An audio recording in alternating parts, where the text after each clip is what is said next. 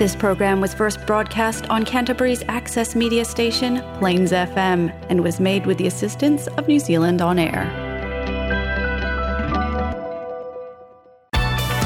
It's now time for French language and culture on Paris s'éveille on Plains FM.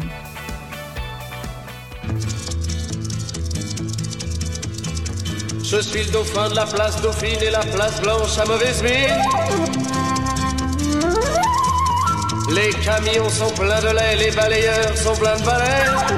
Il est 5 heures, Paris s'éveille. Paris Tenakoto katoa. Welcome to Paris Éveil. Bienvenue. I'm Eric Muika, and every first and third Thursdays of the month, we welcome you on the show on the Teleo Oui Oui, French-related topics in Canterbury and beyond. Hosted by Plains FM and sponsored by the Alliance Française of Christchurch. Me and my comparse Antonio Vizzelli, we're here, and we are also rebroadcast on Taranaki Access Radio and on Fresh FM in Nelson Golden Bay. So, as always, a special bonsoir to you all. Please remember you can download the podcast on the Plains FM website or subscribe to the program on iTunes so you can listen to us when it is most convenient for you. Do not hesitate to like and share our program's Facebook page where you can also get in touch with us with questions, comments, and suggestions for future shows. We'd love to hear from you as usual. Let us know what you would like to us to discuss, who with, and with what music.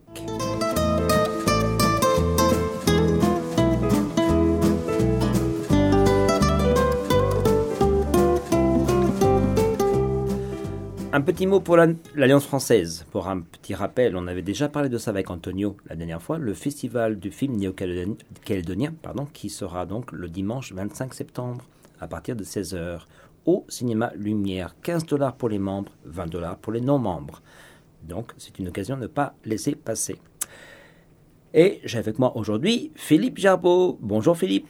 Bonjour Eric. Ça fait longtemps qu'on essayait de t'avoir, hein? Bah, je crois, ouais. euh, il s'est passé beaucoup de choses dans les trois dernières années, il faut dire. Justement, donc tu auras toute l'oca- enfin, plein d'occasions de justement de nous en parler de ça. Euh, donc Philippe, ça fait déjà quelques années que tu es en, en Nouvelle-Zélande, à Christchurch, n'est-ce pas? Oui, ça fait beaucoup, beaucoup d'années, en fait, depuis 1984, bien que je ne suis pas resté en permanence en Nouvelle-Zélande, mais ma première arrivée, disons, c'était en 1984. 84, en effet. Donc moi je pensais que j'étais un vieux de la vieille, mais euh, tu me bats. Et on pourrait te demander un petit peu alors euh, les changements entre 84 euh, et la Nouvelle-Zélande de, de- de nos jours. beaucoup de changements? Oh, bah, pour sûr, hein. Je vais te donner peut-être un petit exemple. euh, je- évidemment, je connaissais personne, mais euh, des amis anglais m'avaient donné l'adresse euh, d'une personne qui habitait à Christchurch. Donc, euh, quand tu arrives, tu débarques euh, dans un pays lointain comme ici, quand tu habites euh, au départ en, Nouvelle en France, tu prends, tu acceptes l'offre. J'imagine, ouais. Alors, je retrouve, c'était la belle-sœur en fait de, de la personne que je connaissais en, Angleterre, et euh, je retrouve cette personne qui euh, m'avait fixé rendez-vous sur les marches de la cathédrale, Oui. un samedi en début d'après-midi. Alors, la Nouvelle-Zélande en 1984, un samedi en début d'après-midi, tout était fermé, puisque les magasins Pas de- fermaient à midi Pas de café pour pas le week-end. ouais. Donc voilà, j'en ai assez dit, je crois que. Donc tu as trouvé la personne facilement en fait. Ah oui, oui, j'ai eu aucun problème. tu t'es peut-être dit, euh, oh mais il y aurait une foule, ça sera bondé comme à Paris, comme le parvis de Notre-Dame, et en fait Bah, compte, euh, il n'y avait que vous deux. euh, Oui, j'imagine, j'avais un peu cette idée en tête. euh, je crois pas qu'elle s'était décrite, donc... euh, bon. Comme quoi les gens qui disent, enfin, il y a des personnes, des étrangers, des Français, râleurs ou pas, mais qui trouvent que la Nouvelle-Zélande est un petit peu euh, au ralenti, que les gens ne sortent pas. Bon, c'est pas, c'est pas l'Espagne, hein, mais, euh, euh, ils sortent pas le soir. Euh, finalement, par rapport à 84, c'est quand même euh, beaucoup mieux Euh, maintenant. par rapport à 84, c'est évident que moi, je ressens plus vraiment de différence. euh, Voilà. Du moment que je trouve des bons vins, du bon fromage, ce qui est le cas maintenant en Nouvelle-Zélande, et puis que tout soit ouvert n'importe Voilà. quelle heure, n'importe quel jour de la semaine, Tout à fait, ça me convient. tout à fait. Et alors, dis-moi, pourquoi la Nouvelle-Zélande en 84 Alors, bonne question. Euh, comme tous, euh, j'imagine qu'on a tous nos histoires. Moi, la mienne, c'était un peu euh, cette curiosité pour toute la région d'Océanie. D'accord. J'avais une encyclopédie, en fait, à la maison, qui n'était pas moi, d'ailleurs, c'était à mon frère, je crois, qui parlait de tous les continents. Et il y avait un volume spécial pour Australie, Océanie. Donc, je me rappelle feuilleter ce bouquin avec intérêt et grande passion. Euh, ces cultures euh, polynésiennes, mélanésiennes me fascinaient. Et bien sûr, euh, ici en Nouvelle-Zélande, ce qui me fascinait davantage, c'était que cette culture, c'était, de ce que je disais, mélangée à la culture européenne. Et donc, ça, c'était, je pense, la raison principale. Mais l'autre raison, c'est que j'étais fanat de montagne. Ah, d'accord. Donc, évidemment... j'allais poser la question par rapport à la Calédonie. Il y a des gens qui seront fascinés par l'Océanie et qui vont faire peut-être le choix plus facile non, et puis évidemment, euh, je ne l'ai pas dit, mais ça va de soi quand tu viens dans un pays anglophone, c'est souvent pour apprendre l'anglais. Bon, bah, comme j'en ai entendu d'autres euh, sur cette antenne dire, euh, plutôt que d'aller en Angleterre ou aux États-Unis, enfin, bah, j'avais été en Angleterre de toute façon, pourquoi pas aller au plus loin possible? Oui, combiner cette passion. Donc, donc anglais, montagne, culture océanienne, je pense que ça résume bien mes motivations d'alors. Alors, tu es un, randonneur euh, aguerri? Euh, Oui, je, même alpiniste, euh, si j'ose. Alpiniste, très bien. Sans me vanter. Tu as fait mais j'en fais plus, évidemment. Oui. ouais, j'en ai fait, mais bon, ici, j'ai tout de suite compris qu'en Nouvelle-Zélande, c'était une autre paire de manches que de faire de l'alpinisme en Europe où tu montes en téléphérique. Ah oui. As une, une, portée de main, je dirais, des plus hauts sommets. Ici, ces longues marches d'approche euh, que j'avais lues d'ailleurs euh, en, lisant les bouquins de Ed Hillary. Euh, se sont révélées juste donc remonter les vallées pendant des heures avant de pouvoir grimper, ça veut dire se payer un sac lourd ah sur de longs kilomètres ça m'a un peu découragé, je te dire. Mais bon, j'en ai fait un petit peu quand même. Hein. J'ai très vite joint le club alpin néo-zélandais. Très bien. Et j'ai réussi à faire quelques sorties. Donc c'est pour ça que ton choix était sur l'île du Sud Oui, tout à fait. D'accord. Et euh, au niveau, on parle donc de la, de la Nouvelle-Zélande, oui, pardon, euh, 84. Est-ce que tu as commencé déjà à travailler euh, pour Doc à l'époque? Non. Non, non, au tout début, je suis venu faire une thèse en fait. Je suis venu faire un ah. PhD à Lincoln en écologie et, gestion des ressources naturelles. Très bien. Donc j'ai étudié ce lac qu'on appelle maintenant Te Wahora, euh, lac Alosmir, et ça m'a plu. Euh, j'ai très vite euh, compris que j'aimerais bien continuer, enfin commencer une carrière, je devrais dire, parce qu'après une thèse, on commence sa carrière. ici en Nouvelle-Zélande et j'ai eu l'occasion de revenir. Et donc j'ai commencé avec ce qui s'appelait le DSIR, qui maintenant s'appelle Niwa en fait. D'accord. Dont tu as parlé, je crois, il n'y a pas oui, si longtemps avec. Bah, attends, faut pas que tu révèles de trop parce qu'on en garde un petit peu pour la ah, deuxième partie. Bien sûr, Mais c'est une excellente transition avec ton premier choix musical, Le Grand Jacques. Le Grand Jacques, et qui va nous chanter euh, ma chanson préférée, je pense, de tout son répertoire, qui se rapporte bien sûr à ma passion pour la culture océanienne. Tout à fait. Alors, On parle donc des marquises. Des marquises, très bien. Alors, superbe choix. Merci Philippe. On se retrouve très bientôt.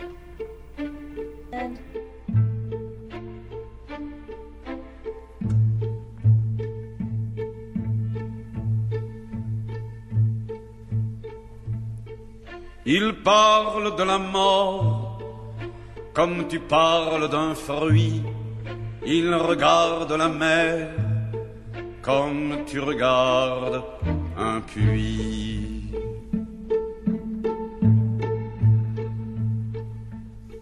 Les femmes sont lascives au soleil redouté, et s'il n'y a pas d'hiver, cela n'est pas l'été.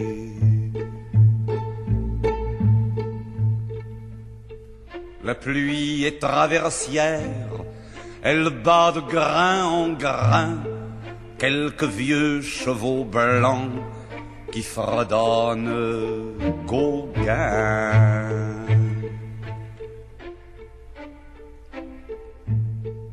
Et par manque de brise, le temps s'immobilise.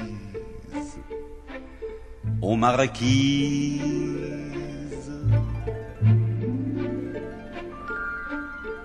Du soir montent des feux et des points de silence qui vont s'élargissant et la lune s'avance.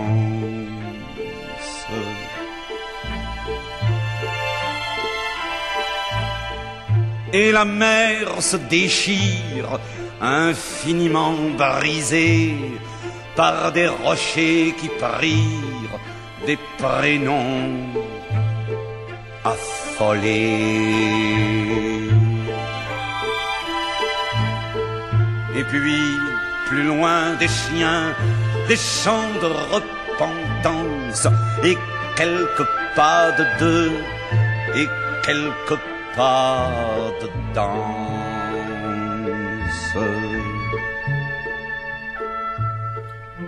Et la nuit est soumise, et l'Alizé se brise aux marquises.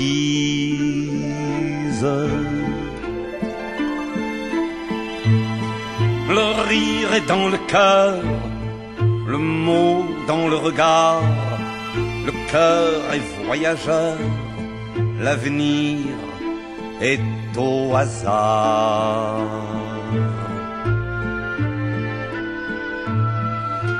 Passent des cocotiers qui écrivent des chants d'amour que les sœurs d'alentour ignorent d'ignorer.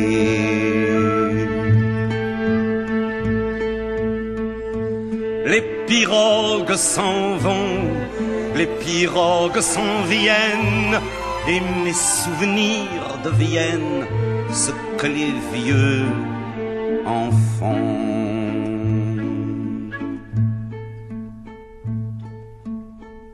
Veux-tu que je te dise, gémir n'est pas de mise aux marquises.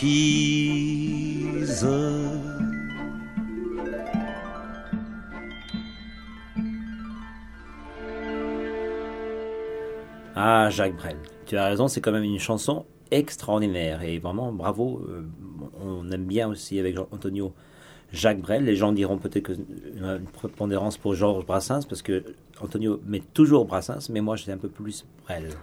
Et oui, j'imagine c'est un peu la génération. Sinon, euh, que j'ai oublié de dire, euh, en fait, c'est que maintenant je suis retraité. Tu es retraité, donc Alors, non, euh, mais non, mais ça n'a pas, de rapport. euh, Je suis peut-être un tout, un, petit- un tout antillais plus jeune et j'aime toujours euh, Jacques Brel. Il avait Ouais, déjà arrêté euh, quand j'étais tout jeune, mais euh, Et quel chanteur. J'ai eu le plaisir d'emmener ma fille il y a trois ans, en fait, sur l'île où il est enterré. Il va voir, aux Marquises, le voyage d'une vie, en fait, pour beaucoup de Français, en fait, le- parce que c'est le bout du monde pour les. Français. Vu Oui, bien sûr, Gauguin est juste à côté, donc euh, euh, c'était un voyage fantastique, je Justement, faut que je t'en parle parce que j'aimerais justement, c'est un de mes, euh, sur ma bucket list, comme on, comme on dit, sur ma liste des choses à faire avant de, pas- de passer de la main gauche, c'est vraiment un de mes rêves. L'Alizé, hein, l'Alizé de la chanson. Oui, très bien, très belle chanson. Alors revenons à nos moutons néo-zélandais. tu me parlais donc l'ancêtre de Niwa. Euh, comment ça s'appelait à l'époque? Alors, là, là, euh, avant Niwa, euh, il y avait le DSIR, Scientific Research, Industrial Research. hein. Et j'ai travaillé donc au début pour le DSIR, au centre d'hydrologie. Donc ça, c'est quand tu avais fini ton, Après ma thèse, donc thèse, euh, oui. bon, on a coupé parce qu'il y a trop de choses à dire. oui, Mais, oui, oui, on Je suis rentré en France puisque j'étais sur un visa d'étudiant, euh, j'avais pas le choix. Et puis très vite, je voulais revenir. Et en fait, très vite, euh, je croise quelqu'un dans la rue. Euh, ah, t'es revenu euh, euh, Bah oui, je cherche des boulots. Ah, bah viens chez nous, on va, on va te trouver quelque chose. C'était- l'époque aussi, début des années 90. Donc, euh, j'ai été recruté, c'était un mi-temps en fait, mais ça me convenait bien, puisqu'à Ouais. l'époque, comme je le disais, j'étais passionné de montagne, donc ça me donnait euh, une moitié de semaine pour aller me promener euh, Très bien. Dans, dans l'île du Sud, toujours à dans l'île Christchurch. du Sud essentiellement. ouais. Donc voilà, euh, et puis en 92, donc, il y a eu cette grosse restructuration euh, le DSIR a été éclaté en plusieurs organismes qui sont devenus NIWA, mais aussi Linky Research et bien d'autres. ah, d'accord. Donc, donc j'ai pas vraiment bossé pour euh, tout de suite pour Niwa, parce qu'en fait, ce que j'ai pas dit, c'est que je suis rentré en France un petit peu travailler en Camargue, puisque ma spécialité, c'est devenu euh, la conservation des zones humides. Et donc, Genre euh, marécage de Camargue. Voilà, donc je suis allé passer presque trois ans, enfin deux ans en Camargue. Et puis, l'appel du pays de la Nouvelle-Zélande nous a fait revenir là. On est revenu, je dis on, parce que mon premier fils est né en France, en fait dans le sud de la France, à Millau. Et euh, on est donc rentré ici et j'ai retravaillé. En fait, euh, même chose, je crois que ah, t'es revenu. et donc, euh, je suis allé faire un petit contrat pour Niwa. Et puis, entre-temps, c'est là où je voulais quand même chercher un boulot plus permanent. Et le boulot avec le département de la conservation sur la côte ouest s'est présenté à moi. Il cherchait un spécialiste des zones humides. Évidemment, la côte ouest, Nouvelle-Zélande, on ne peut pas trouver mieux le boulot de rêve en fait pour euh, quelqu'un qui voulait travailler dans, l'écologie des zones humides. Tu étais basé où alors? Alors donc euh, on a déménagé à Okitika. À Okitika. Et nous avons vécu à Okitika pendant 11 ans. Ah, j'ignorais ça aussi. Et euh, c'est quand même le plus joli des, des, petites villes de la côte ouest. Enfin, bon, je suis désolé si je fais heurter des sensibilités, mais bon, euh, c'est mignon. Moi, j'ai passé pas mal de temps là-bas. Euh. Nous, on a bien aimé. Euh, vraiment euh, un sens de la communauté. on se sentait très impliqué avec la communauté. Moi, je suis devenu entraîneur de foot, président du club. J'ai fait des tas de trucs. Et si je dis pas de bêtises, il y avait même un café de Paris à l'époque. Oui, oui, exact. Hein il y avait par, tenu par un Français. Ouais. Tu le connaissais, j'imagine. Pierre, oui, oui. Pierre. et donc euh, on avait tout ce qu'il nous fallait toujours. Hein, ah, Ils étaient très très bons éclairs. Il y avait les montagnes. les montagnes, les éclairs, le café. la mer et puis euh, les lacs. on s'est mis à faire du kayak pas mal en fait. Donc euh, voilà un petit peu le parcours si tu veux. Et après ça s'est arrêté au bout de 11 ans parce que je, les enfants grandissaient. Parce qu'on en a eu deux qui sont nés à Okitika puisque tous nos enfants sont nés à la maison aussi, c'est un autre sujet dont on pourrait parler.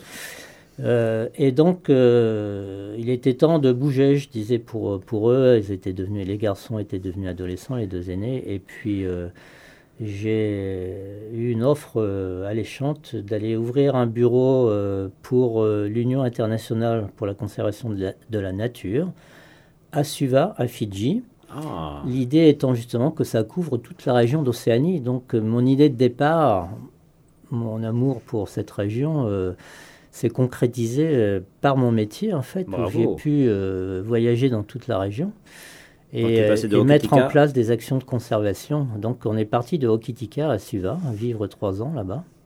Et c'est seulement depuis notre tour en 2009 que nous vivons ici à Christchurch. Très bien. toute la famille t'a accompagné oui, oui, oui, oui. ça m'a tous allé là-bas. Donc, on, on, a découvert les lagons de tous les pays. Enfin, moi, surtout, euh, les enfants ont aussi voyagé pas mal. En fait, ils, ils sont toujours très accros. Ma fille est toujours très accro. Elle s'est mise à la plongée là récemment. Et. Euh, donc euh, ça reste, euh, ça fait partie maintenant de leur euh, sang, je dirais. oui, l'ADN. C'est de Suva que tu es allé donc sur la tombe de Jacques Brel dont on parlait Non, non, en fait, c'est à partir d'ici, on a, on a pris des vacances. C'était un peu lié au travail quelque part, puisque régulièrement je vais faire des, des études dans les rivières de tous les pays du Pacifique pour recenser la, la biodiversité aquatique des eaux douces. Et donc, j'ai eu l'occasion de voyager quasiment dans tous les pays qui ont des îles hautes, à part Wallis et Futuna, ah. qui est sur ma liste. mais la Calédonie, tu connais bien, j'imagine. Oui, la Calédonie, j'y suis allé plusieurs fois. En fait, on y était au mois de juillet encore. Hein. Et donc, euh, Tahiti, euh, mais euh, Palau, jusque le nord Pacifique. Ah, hein, la Micronésie, etc. Donc voilà, ça, a été un peu vraiment la découverte de, la région. Très bien. Donc quand tu es rentré après de Suvat, donc tu as travaillé pour DOC encore une fois. Alors donc j'étais ad hoc et euh, on m'a autorisé à prendre euh, des années euh, off, si tu veux, pour puisqu'il s'agit, c'est toujours de conservation, d'aller mettre en place, d'ouvrir un bureau pour une, une association de conservation de la nature, une organisation, hein, puisque l'UICN, c'est quand même euh, la voix de la nature aux Nations Unies, par exemple. hein, et on est représenté aux Nations Unies. Très bien. Et le bureau marche toujours Le, toujours le bureau a été un gros succès. euh, euh, donc, moi, j'étais le premier à arriver. Quand je suis parti, on était une douzaine. Et le bureau a grossi jusqu'à 60 personnes, je crois, euh, au pic. Euh, Bon, ça a un peu euh, redécliné, je pense, avec les années de Covid. J'imagine. Mais euh, on a mis en place beaucoup de projets euh, très intéressants. Pour la région, Ah oui, et pas seulement sur la biodiversité. D'ailleurs, euh, les- des projets de gestion durable, l'énergie solaire, euh, les, les aspects économiques, écosystémiques, euh, donc euh, la valeur de la nature euh, pour faire vivre les populations locales. donc ça touchait à beaucoup, beaucoup de... Et puis les, les aspects légaux aussi, mettre en place Ah, des choses qui puissent perdurer dans le temps pour protéger la nature, mais d'une façon intégrée avec la façon de penser traditionnelle. Et pas euh, Ce qu'on appelle- européenne ou occidentale. Voilà, ce qu'on appellerait ici, dont on parle de plus en plus d'ailleurs, Mataranga Maori. C'est-à-dire qu'on essayait d'intégrer un peu la, la connaissance traditionnelle, puisqu'ils ont leur système, hein, euh, leur propre système légal de protection, euh, les zones euh, taboues. Les- oui, oui. Donc tout ça, euh, c'était très intéressant. Donc j'ai un peu prolongé aussi euh, ce que je voulais faire. euh, donc. Très bien. J'ai vu que tu as amené aussi ta petite brochure Fast.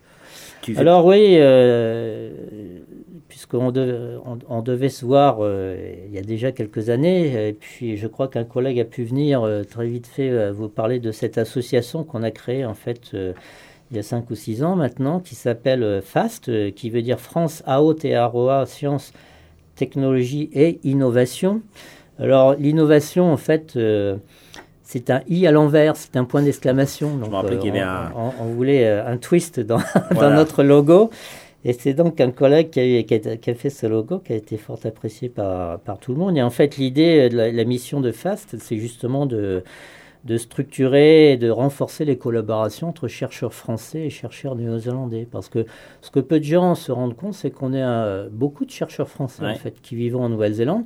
Et plus particulièrement ici à Christchurch, puisqu'on a le campus de Lincoln où il y a beaucoup de chercheurs, euh, Ag Research, euh, Plant and Food. euh, Alors justement, j'espère qu'après cette euh, émission, les gens vont, vont racoler et vont nous envoyer plein de messages. Je mettrai justement tes coordonnées sur notre page Facebook. Pour Alors, je vais peut-être faire un scoop là pour, euh, pour toi. C'est qu'en fait, on a, on a toujours euh, à l'esprit de mettre en place avec l'Alliance française, justement, qui nous sponsorise donc, pour cette émission, euh, ce qu'on appelle un café scientifique. Donc, euh, l'idée, ce serait de- d'avoir des invités, d'inviter tous ces scientifiques et euh, d'inviter le public à leur poser des questions sur.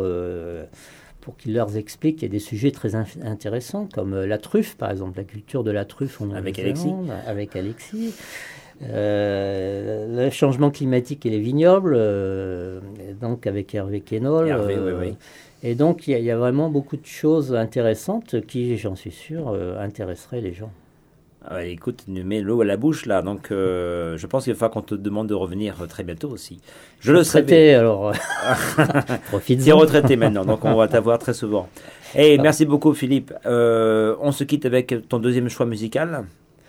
Ouais, alors ce deuxième choix musical, donc c'est une un groupe en fait qui a démarré un peu à la fin des années 2000, je crois, euh, qui s'appelle HK, euh, des initiales du, chanteur principal. Et j'aime beaucoup ce groupe en fait parce qu'ils ils soulèvent des, dans leurs chansons, par le biais de leurs chansons, des sujets euh, d'actualité euh, comme l'exclusion sociale. Ah ou, bah, très bien, ça euh, va les choses- tomber. Ouais, ça des va- choses comme ça. Donc Très voilà, euh, j'ai choisi un peu une chanson hasard, mais il y en a beaucoup d'autres. Et- c'est gentil. En plus, elle est un peu longue, mais on va la, on va la, ouais, la- vous le pouvez- on générique peut de fin. s'arrêter avant la fin. Donc merci beaucoup Philippe. Euh, C'était un plaisir de t'avoir finalement. Finalement. Et on te reverra très bientôt. Tout le plaisir était pour moi. Bonsoir tout le monde et à très bientôt sur Plains FM.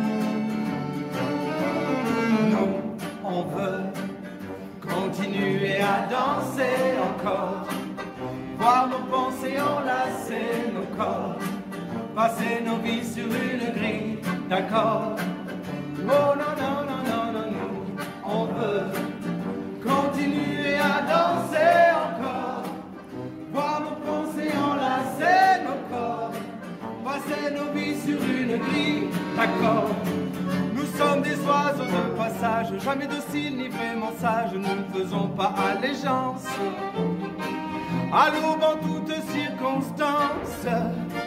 Nous venons briser le silence. Et quand le soir à la télé, Monsieur le bon roi parlait, venu annoncer la sentence, nous faisons preuve d'irrévérence, mais toujours avec élégance. Oh,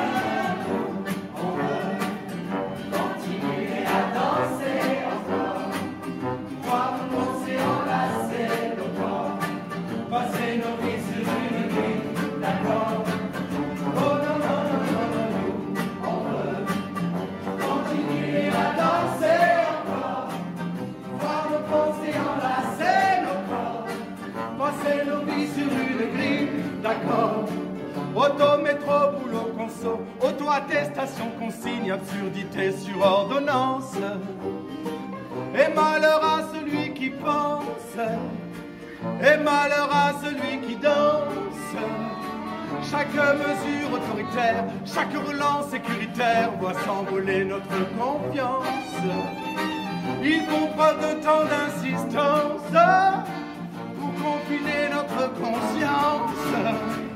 Oh non, non, non, on veut continuer à danser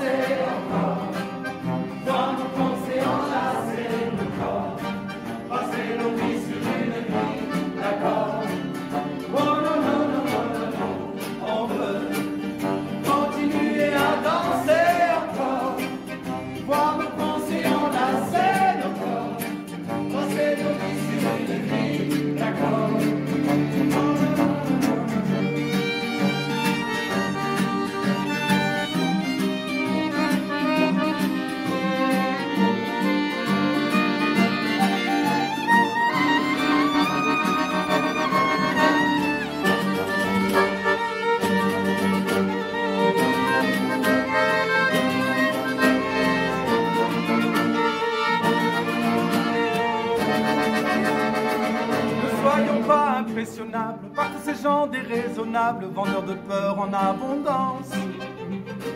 Sachons les tenir à distance, angoissant jusqu'à l'indécence. Pour notre santé mentale, sociale et environnementale, nos sourires, notre intelligence. Ne soyons pas sans résistance, les instruments de leur démence.